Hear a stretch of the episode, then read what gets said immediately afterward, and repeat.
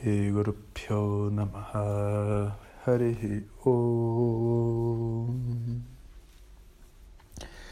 Então, último dia aqui na África do Sul, cidade do Cabo. E amanhã estamos partindo para Ilhas Maurício, onde é o nosso destino final.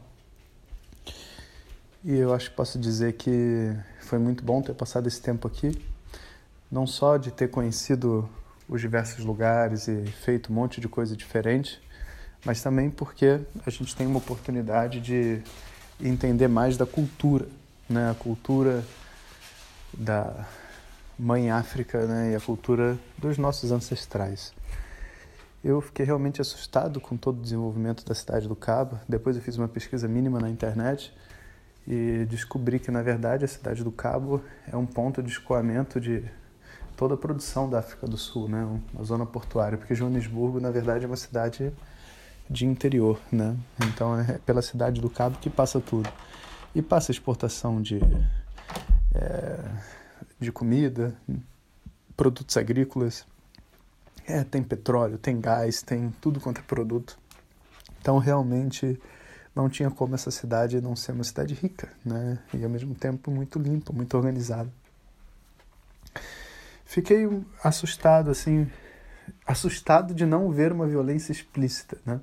Apesar de ter lido que na África a gente teria diversas condições culturais meio perigosas, principalmente mais longe das capitais, é, eu não senti isso, eu não, não me senti ameaçado em momento nenhum. Até em alguns momentos brinquei e falei assim, poxa, Rio de Janeiro tinha que ser assim, né? A gente ia viver muito bem, né? As pessoas iam ter uma, um senso de liberdade. Em alguns momentos eu achei uma cidade elitista. Eu não vi muitas pessoas de classes mais pobres, a não ser que elas estivessem ali trabalhando em alguma função, o que também é uma coisa boa, né? Tá todo mundo trabalhando, mas diferente do Brasil, assim, diferente das cidades onde você vê aquela mistura de gente para tudo quanto é lado, é, a, a sensação que a gente tem é que tem pouca gente e realmente a densidade populacional de Cape Town é muito baixa. Talvez seja um dos segredos de você se sentir tão bem, porque você tem espaço, né? Você não vê tanta gente e todo mundo muito educado, muito solícito, muito amigo, muito respeitoso um com o outro. E eu não vi assim uma separação de negros e brancos, pobres e ricos, é, de nenhum tipo, nem de estrangeiro, nem, é, como é que se diz, turista e local. Muitas vezes eles até achavam que a gente era local, talvez porque a gente tem a cara né, de, um, de uma pessoa local, mas fomos muito bem recebidos. Né? Então, diante disso tudo, eu até pensei assim, poxa, realmente era um lugar bacana para ter um ashram, né? Ainda não é Ilhas Maurício, mas olha que legal, né? Você tem comida boa, né? Segurança, um, uma natureza muito exuberante como a do Brasil e uma densidade populacional baixa, ninguém enche o saco de ninguém e pessoas de diferentes religiões, você via assim, é, muçulmano, judeu, é, católico, igrejas, mesquita, tudo misturado e, e com um certo nível de respeito, pelo menos aparente, né? As pessoas muito em paz, né? Não tinham, sabe, aquela xenofobia e tudo mais que eu esperava encontrar de certa forma. Eu acho que eu tinha essa expectativa mesmo não declarada, né? E só fiquei realmente assustado. Falei assim, cara, se a gente tivesse um ashram aqui, a única diferença é que no Brasil você pode andar no mato, né? Agora aqui na África, você andar no mato, tem chitá, tem leão, tem elefante, tem babu. Babu é um, é um macaco super perigoso.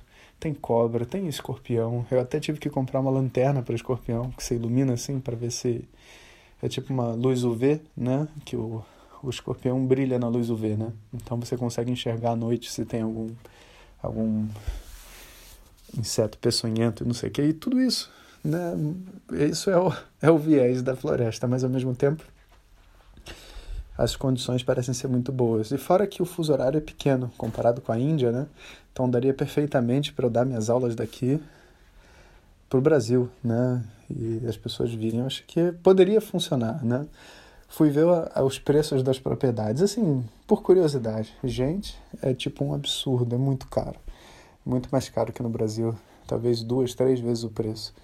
E, então, pelos meios normais, né, que é juntando dinheiro, comprando, fazendo crowdfunding, eu acho que esse lugar aqui está um pouco fora de, de questão, nesse sentido apenas financeiro.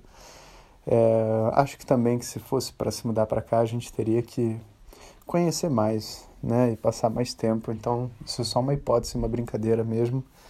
A realidade vai ser lá em Maurícios, quando a gente chegar na ilha, porque lá existe um ashram, existe essa possibilidade realmente da gente é, estar lá, né? Mas cada lugar é um lugar, né? Isso foi Cidade do Cabo, não foi nem Joanesburgo. Imagino que Joanesburgo seja mais parecido assim com São Paulo, com muito movimento e etc. Né? Então temos que ir com calma. Mas eu até falei com a Denise, esse é um lugar que eu gostaria realmente de voltar e passar mais um tempo. Um bom lugar para passar férias, para descansar, fazer coisas diferentes, mas ficar de boa, sabe? Ficar de boa. Bom, agora a gente então sai daqui de Cidade do Cabo e vai para Ilhas Maurícias. Ilhas Maurícias já é uma cidade que está ali no mais à direita da África, né? Um, bem tanto à direita, mais ou menos na, na linha da Índia. E tem muito da cultura indiana lá, tem muitos templos e tudo mais, então eu espero encontrar uma coisa completamente diferente.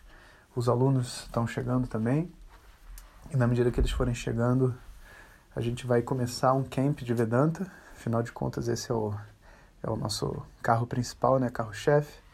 Então a gente vai fazer um camp de Vedanta e eu pensei, né, que o que a gente poderia fazer realmente para entender a energia da ilha é meditar nela. Então a gente vai pegar vários pontos bonitos para a gente visitar, sentar todos os alunos e fazer pequenas meditações com o intuito de se conectar com a energia da ilha, crescer e ao mesmo tempo ver se a ilha é apropriada para nossa estada, se ela nos recebe bem, se a gente se sente bem com ela, né? Então esse é um dos primeiros objetivos, na verdade todos, né, misturados aí, estudar Vedanta e fazer isso. E ainda a gente vai estar com o mestre, né? O Swami Sakshat vai estar lá também, com quem eu estudei.